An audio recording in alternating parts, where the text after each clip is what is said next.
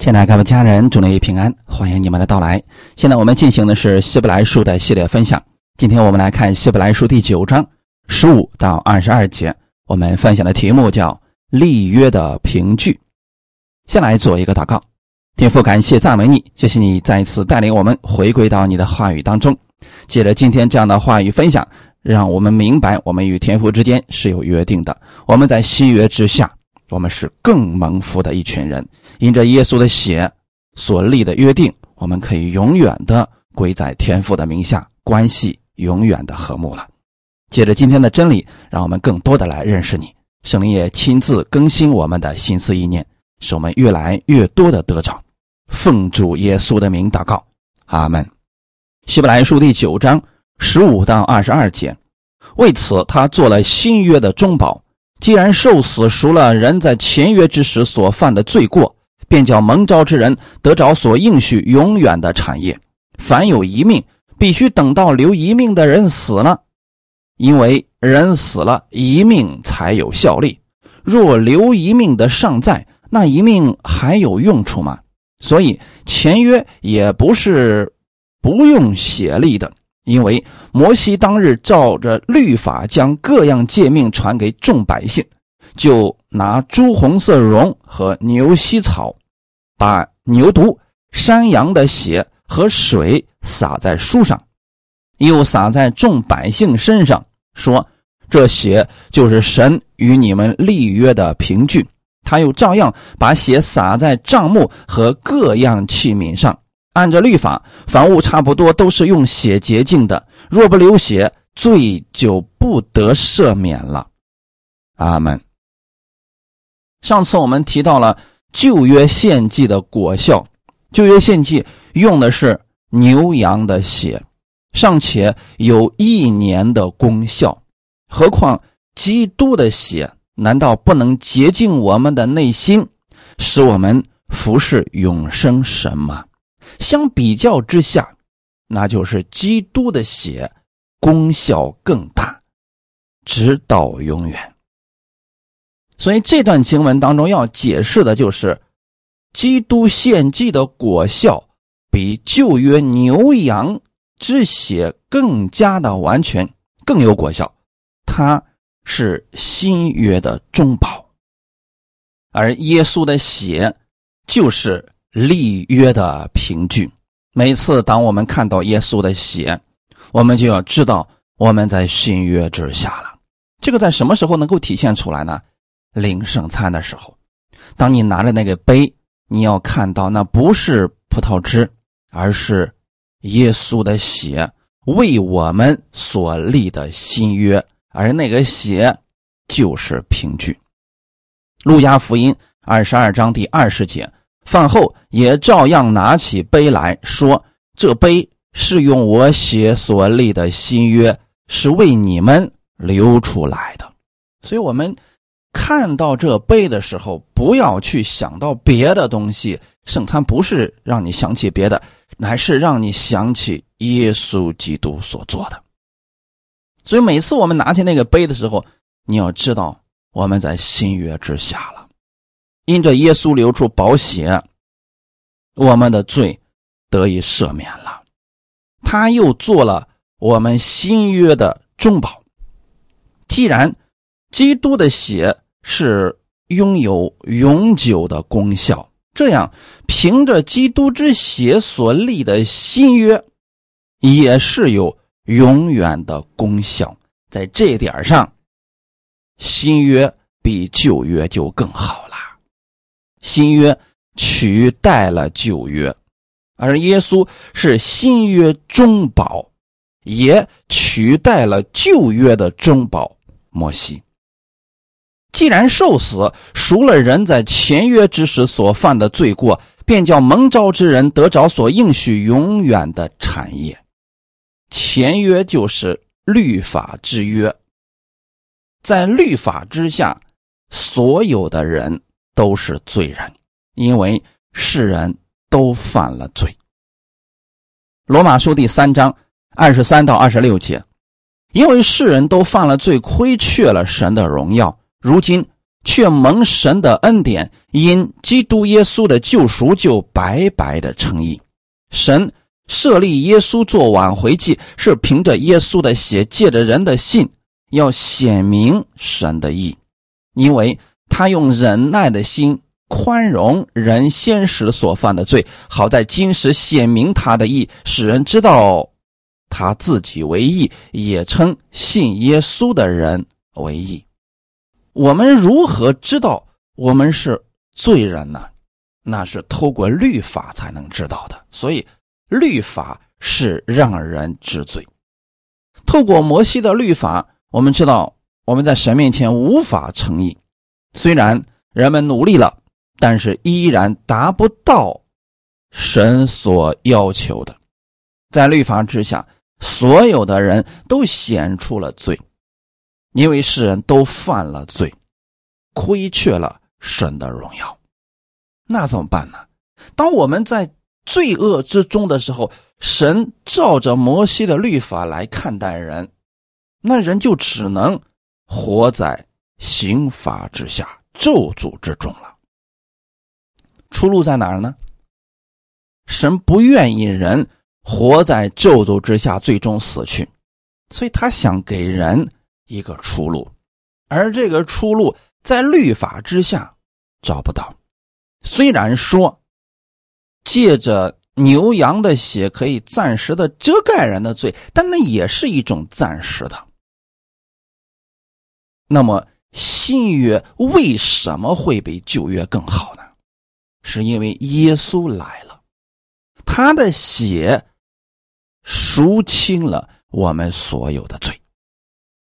如今却蒙神的恩典，这个恩典是怎么来呢？不是人求来的，是神看到了人的无奈，看到人不断的滑向死亡之地，所以神怜悯人，把这个恩典赐下来，让他的独生爱子耶稣到世上来，成为所有世人的赎罪祭。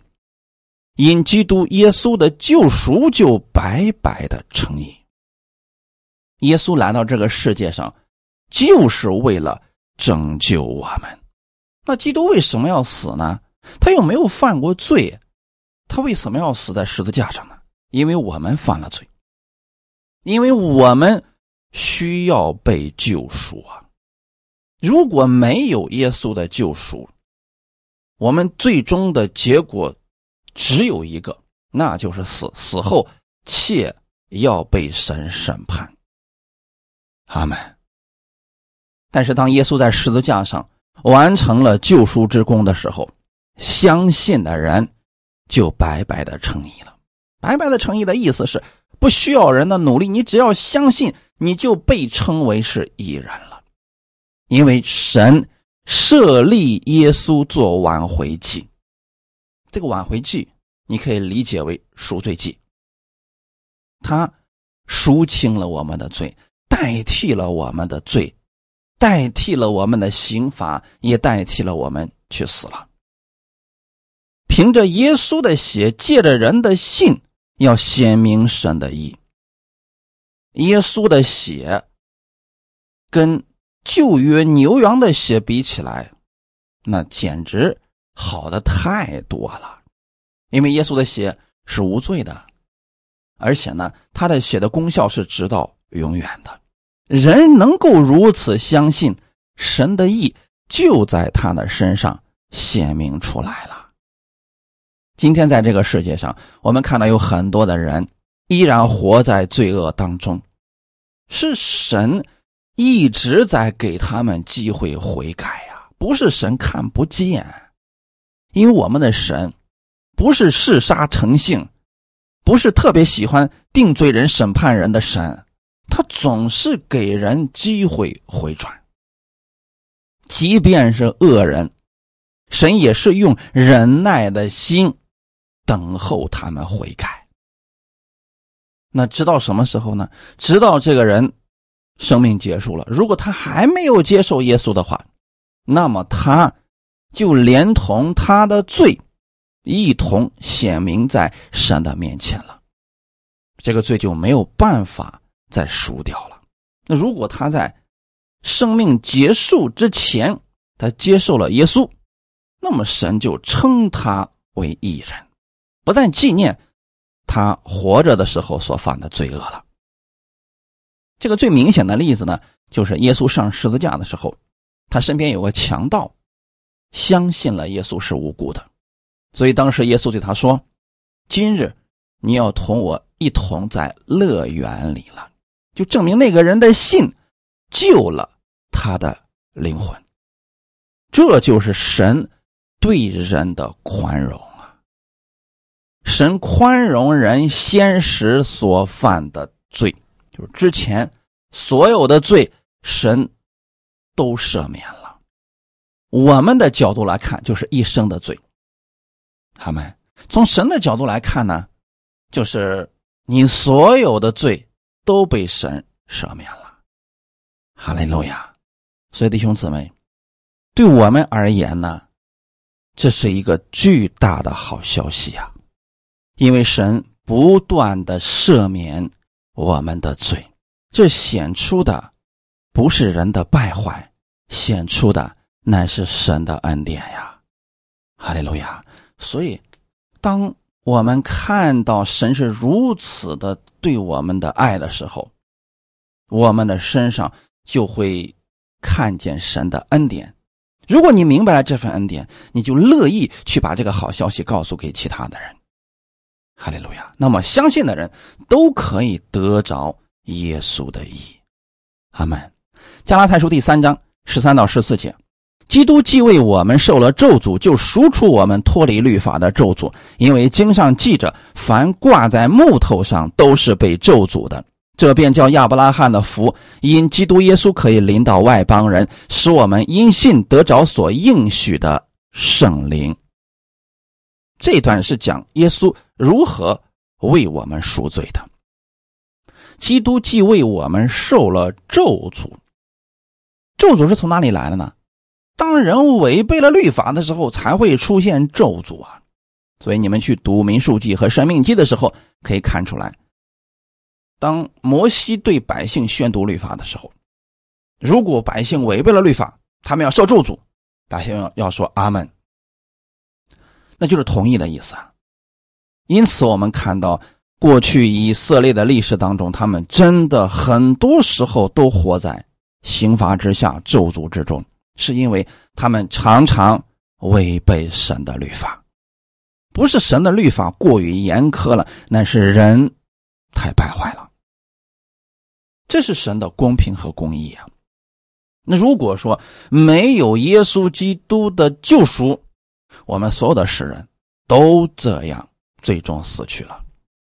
那耶稣来了，他替我们成了咒诅，不是耶稣犯罪甘受咒诅，那是因为我们犯罪，而耶稣作为那个替罪的羔羊，他代替我们承受了咒诅。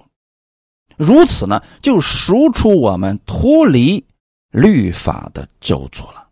所以你一定要记得，你在新约之下了，你已经脱离了律法的咒诅了。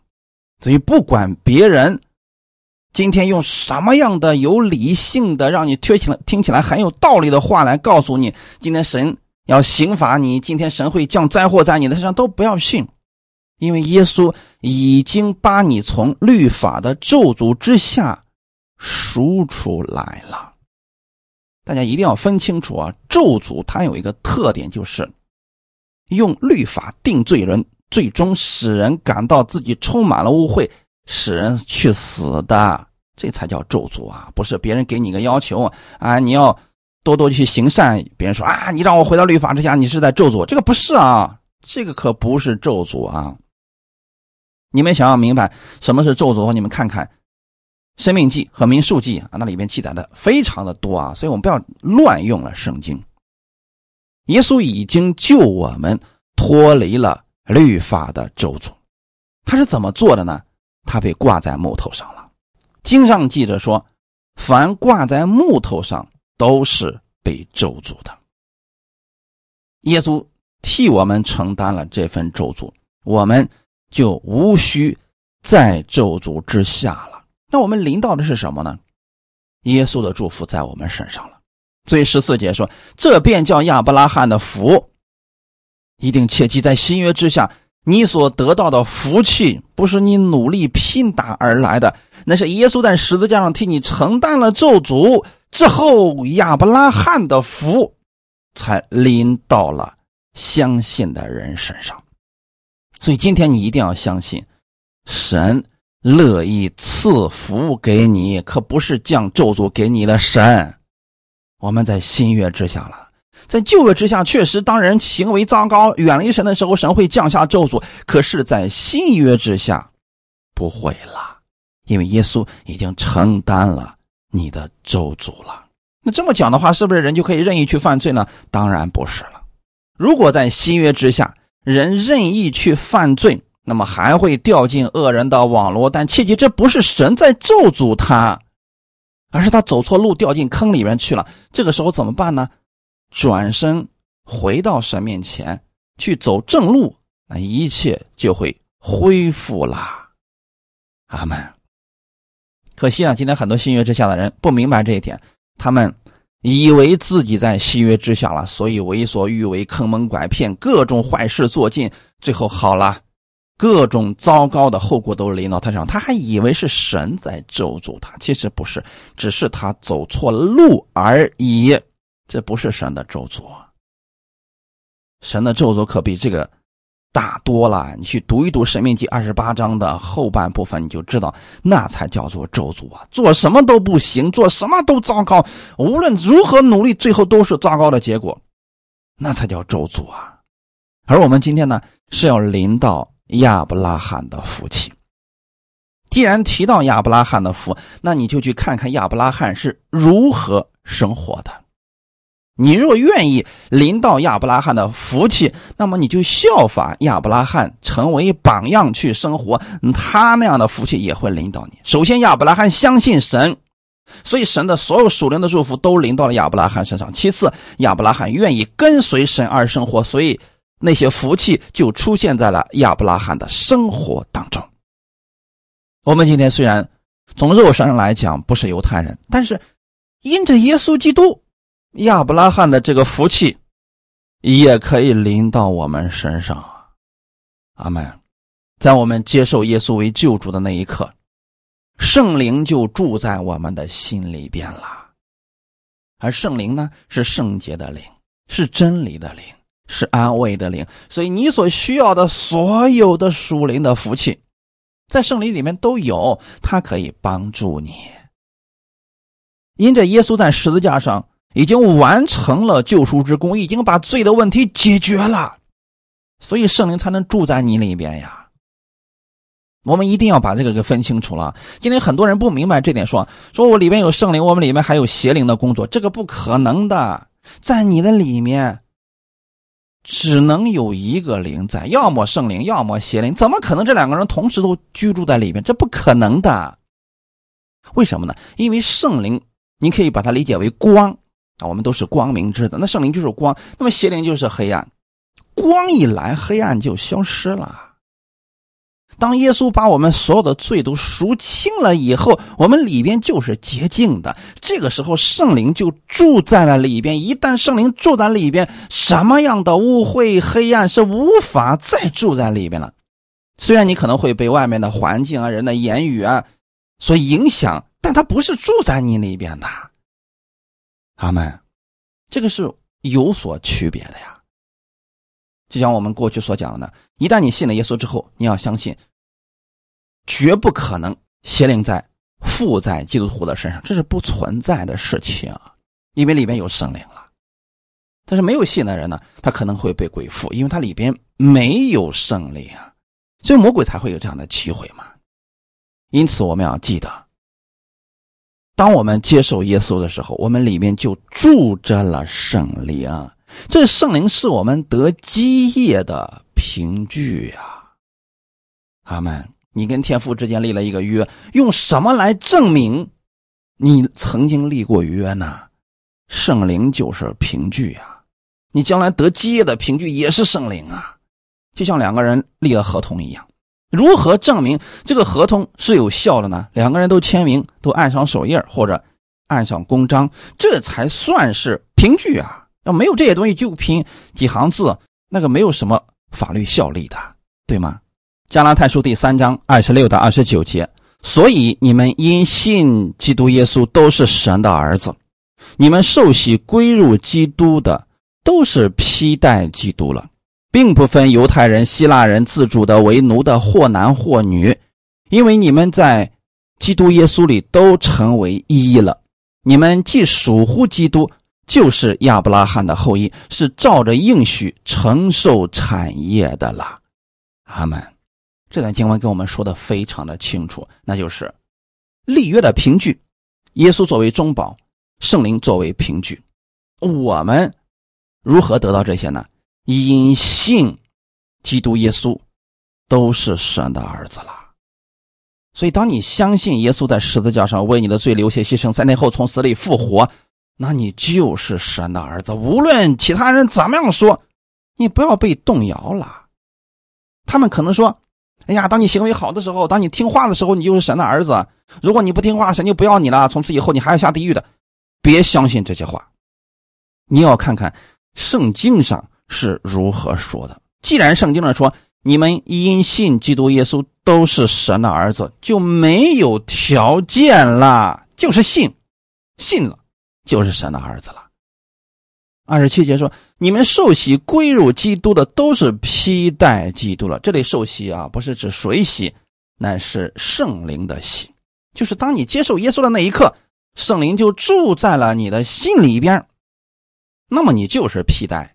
耶稣基督了，就是穿着基督的衣袍了。在神看来，我们都是披着基督的衣袍。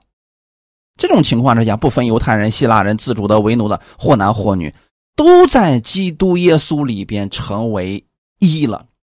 那就是从天父看来，我们每一个相信耶稣基督的人，都是披着耶稣的衣袍站在神的面前。所以，神有多么的爱耶稣，就有多么的爱你。神。多么的乐意赐福给耶稣，就多么乐意的赐福给你。阿门。你们既属乎基督，这就说明他是已经完成了。你过去一次的相信，以后就永远是属乎基督的人了，就是亚伯拉罕的后裔。这里所说的后裔啊，指的是属灵的后裔，是照着应许。承受产业的啦，照着什么应许？神的应许。这个应许在哪里体现出来呢？新约，对吗？因为新约里面才有这些应许啊。旧约律法之下，摩西之约呢，那就是让你努力的透过好行为去取悦神，获取祝福。而新约不是这样的，恩典之约之下，我们是靠着信。相信耶稣在十字架上为我们所成就的救赎之功，所以神的祝福就白白的临到了我们的身上。我们知道我们是蒙福的人了。从此以后，我们带着这份祝福进入这个世界，把这个祝福传递给更多的人。透过我们的工作，把这个祝福领取到我们的生活当中来。这就是承受产业的了。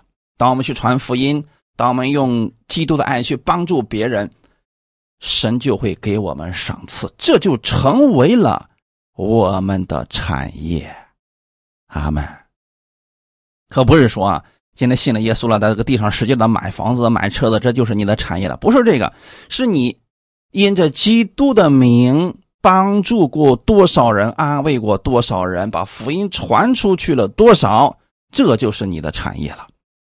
当然了，这些产业当中可以转化成为地上的祝福，是也就是我们所说的双倍的祝福，一个是天上的，一个是地上的。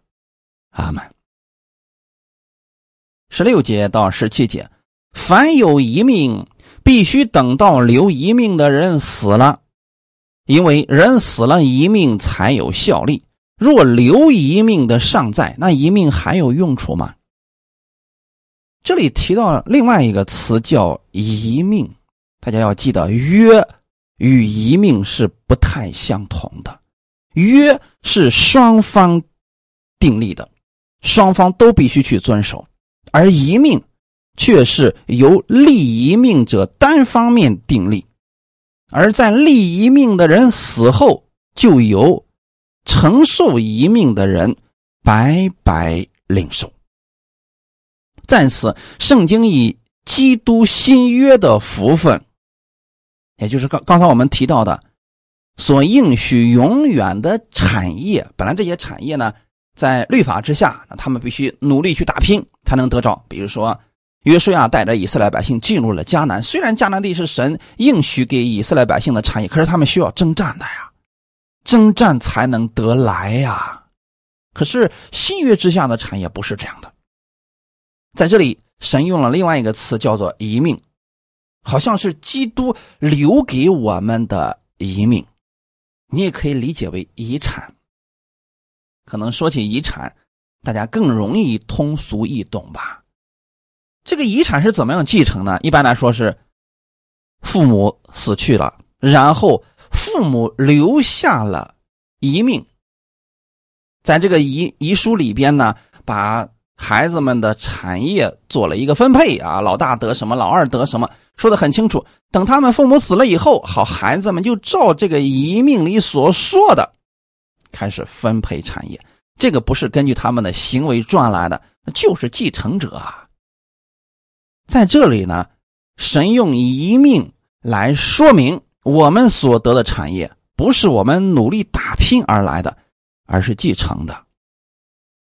因为耶稣他完成了救赎之功之后啊，他就去了，他回去了，他死了，所以这些遗命就由我们相信的人来继承了。基督如果没有死的话，新约的福分对于信徒而言，就如同立遗命的人还没有死，那么他这个遗书里边所提到的福分就不会发生果效。对于承受遗产的人，当时没有什么益处的，并且呢，当立遗命的人还活着，啊，这个遗书很有可能会更改。但如果说呢，立遗命的人死了，那这个遗书就再也不可能更改了。但是基督死了，这是新约的福分。临到了所有相信耶稣的人身上，就如同在这个地上立遗命的人已死，他的遗产可以归承受产业的人白白的领受，而且这个遗命永不更改了。基督已经流血牺牲，新约已经发生了果效，而且新约的内容。永不更改了。新约是以耶稣基督死了以后，以他的血为约启动的新约呀。从这个意义上来讲，新约比旧约确实更有果效了。阿门。十八节，所以前约也不是不用血立的，这是双重否定，意思就是说。就算是签约，也必须是用血所立的呀，它是连接上完的。意思就是说，新约是凭着基督受死，他流血而立的，又因着基督的死而发生功效，永不更改。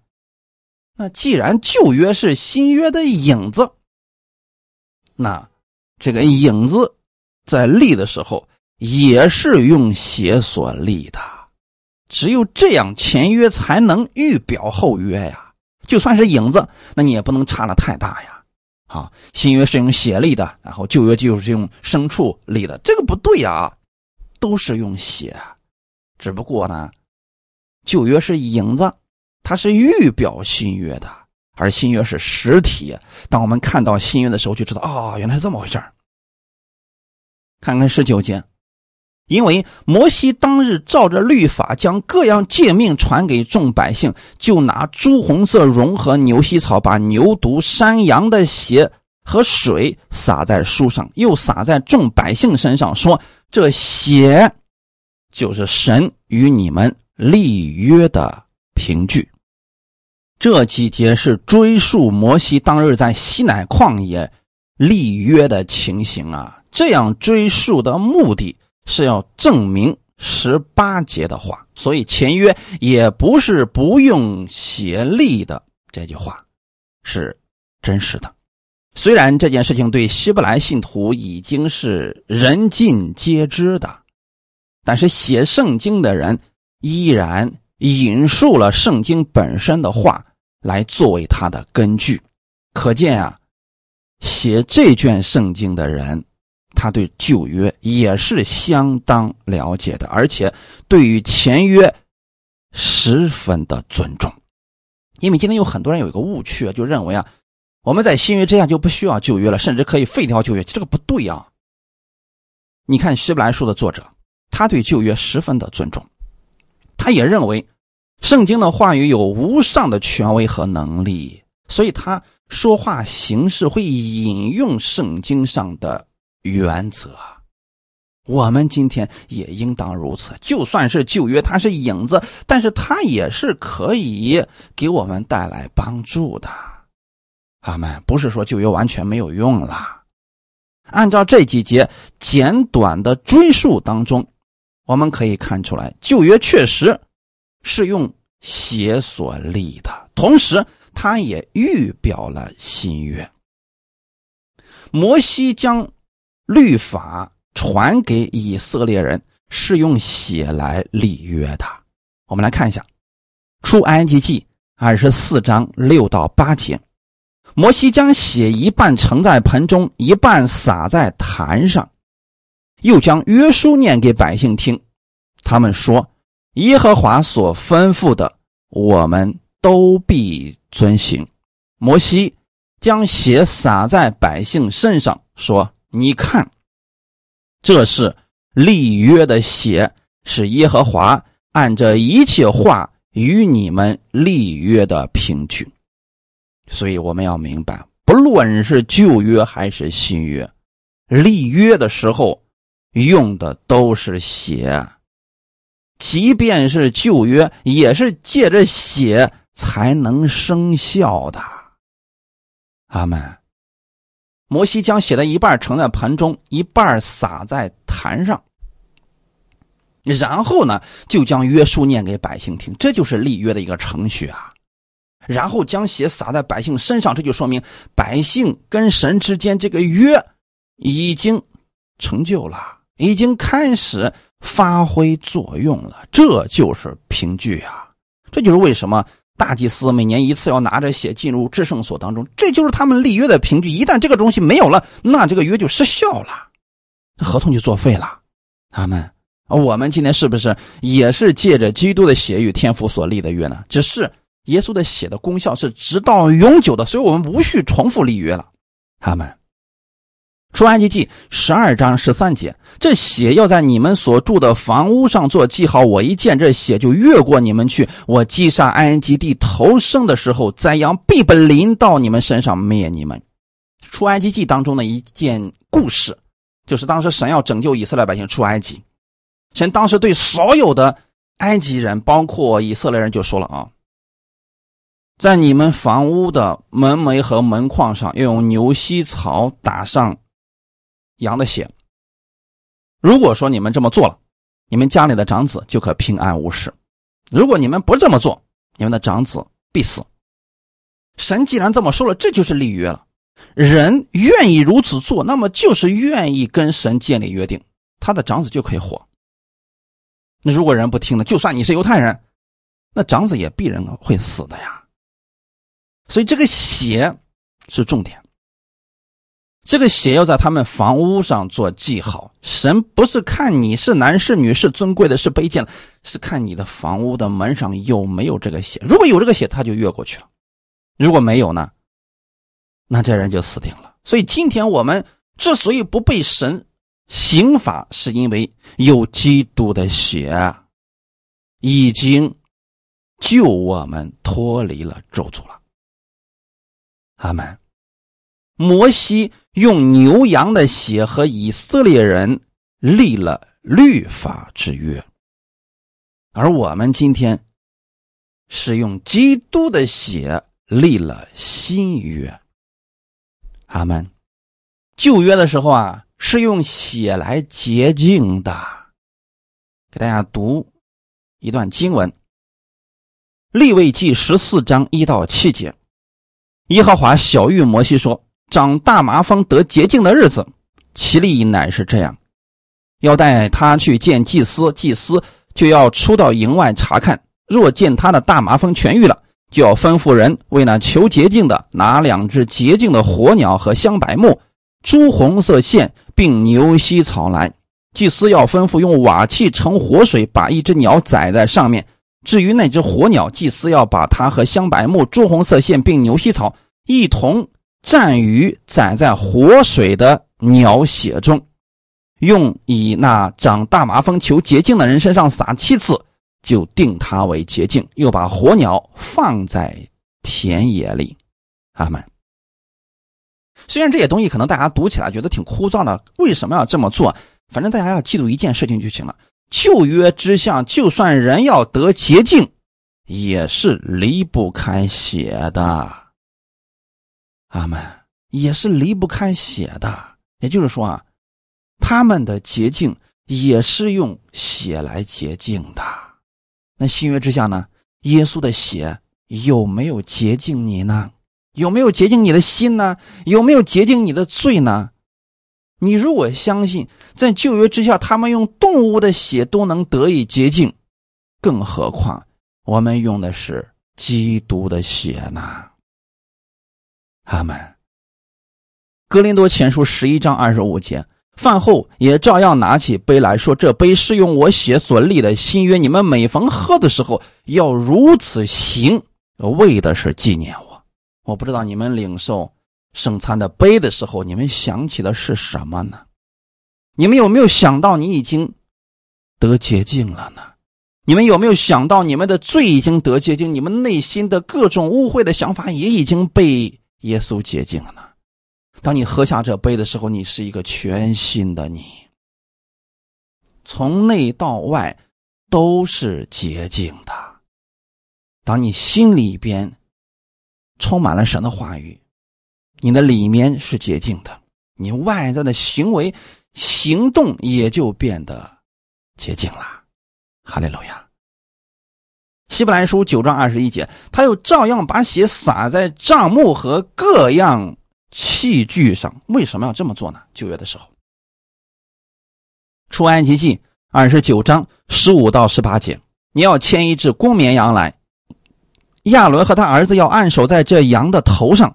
要宰这个羊，把血洒在坛的周围；要把羊切成筷子，洗净五脏和腿，连筷子带头都放在一处。要把全羊烧在坛上，是献给耶和华的燔祭，是献给耶和华为馨香的火祭。透过这段经文，我们可以看出来啊，这个血是用来。洁净坛的，洁净各样的献祭之人的。你看这里说什么呢？牵一只公绵羊，宰了这只羊，把血洒在坛的周围，这就成为了燔祭。所以弟兄姊妹，原来血一直都是有洁净的功效的呀。利未记第一章三到五节，他的供物日是以牛为燔祭，就要在会幕门口献一只没有残疾的公牛，可以在耶和华面前蒙悦纳。他要按手在燔祭生头上，燔祭便蒙悦纳，为他赎罪。他要在耶和华面前宰公牛，亚伦子孙做祭司的要奉上血，把血洒在会幕门口坛的周围。原来啊，献祭的时候啊。你怎么知道你罪得赦免了呢？当你看到你献上的完美的寄生的时候，这个寄生的血被洒在坛的周围，你就得以洁净了。阿门。所以说，旧约的这些预表，我们读了之后要明白，原来以色列百百姓得洁净是这样来的，要不然他们的罪早都显明出来，他们早都被神给击杀了。他们为什么能蒙福呢？就是因为寄生的血在坛的周围了，神就纪念了这个约，然后就赐福给他们了。还有呢，血是弹在各样器皿上的。利未记十六章十一到十五节，亚伦要把赎罪祭的公牛牵来宰了，为自己和本家赎罪。拿香炉从耶和华面前的坛上盛满火炭，又拿一盆捣细的香料，都带入幔子内，在耶和华面前把香放在火上，使香的烟云。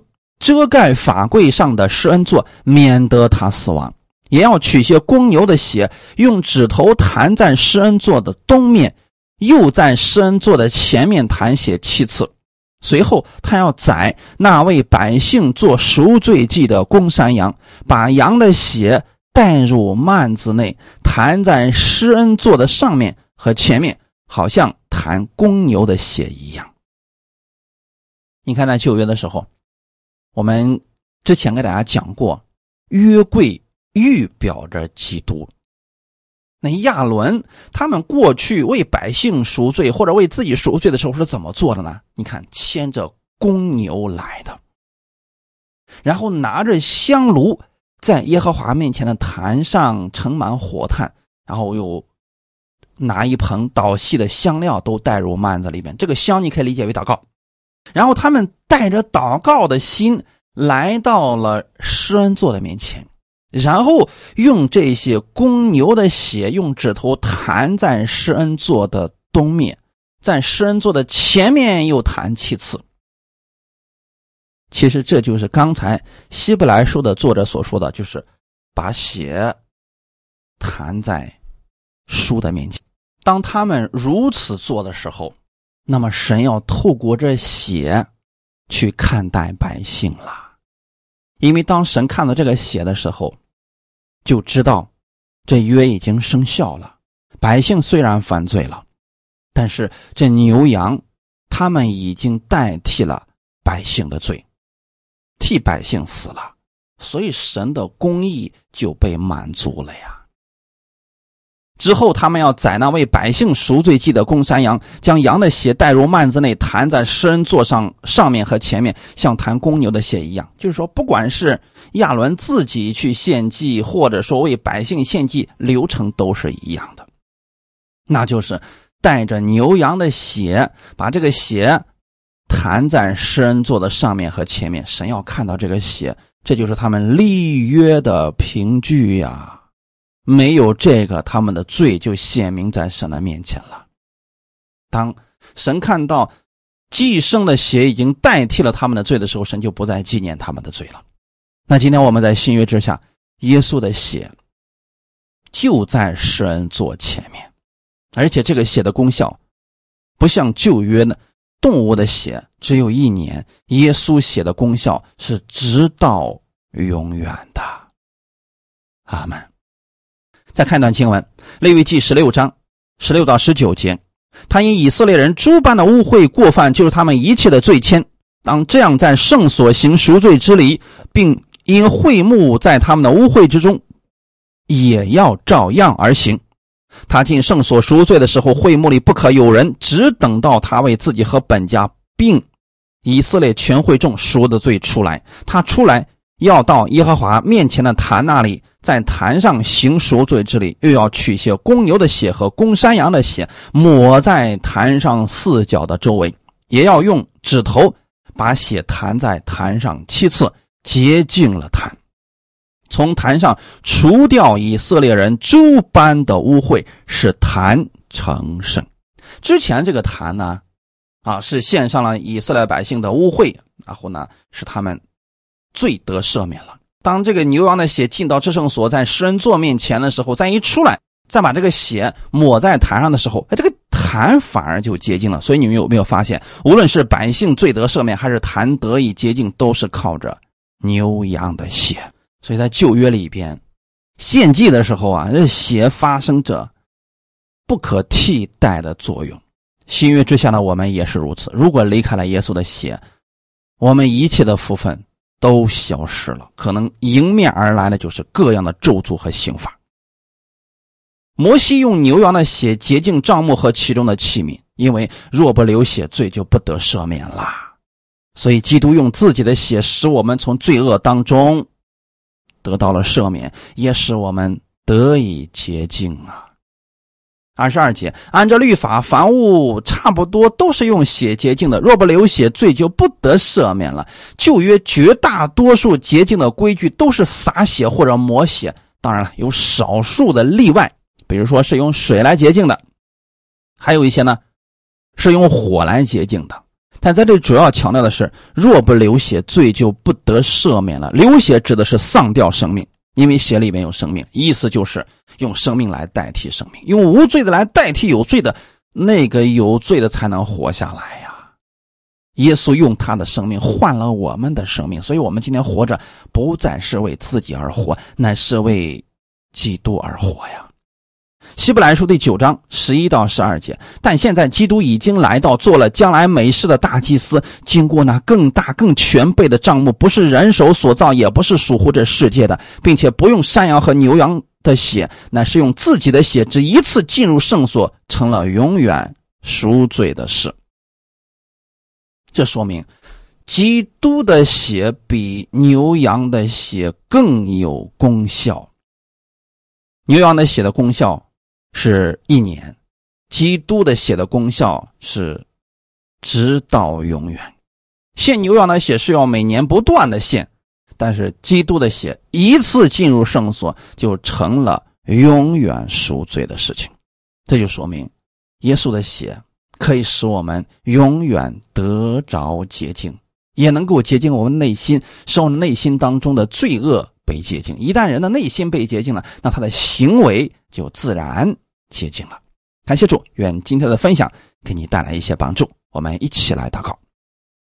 天父，感谢赞美你，谢谢你把这样的话语让我们明白。我们今天活在新约之下，是基督的血为我们立了新约，所以我们相信耶稣的血的功效是直到永远的。我跟天父的关系已经和好了，也是直到永远的。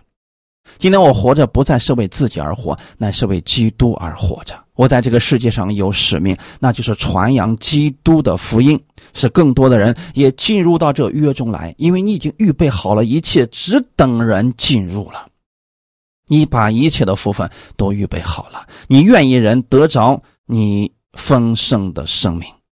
天父啊，请你使用我们，让我们每一个人明白我们的使命，让我们能够效法基督而行。把福音传出去，使更多的人得着基督的生命。感谢赞美你，一切荣耀都归给你。奉主耶稣的名祷告，阿门。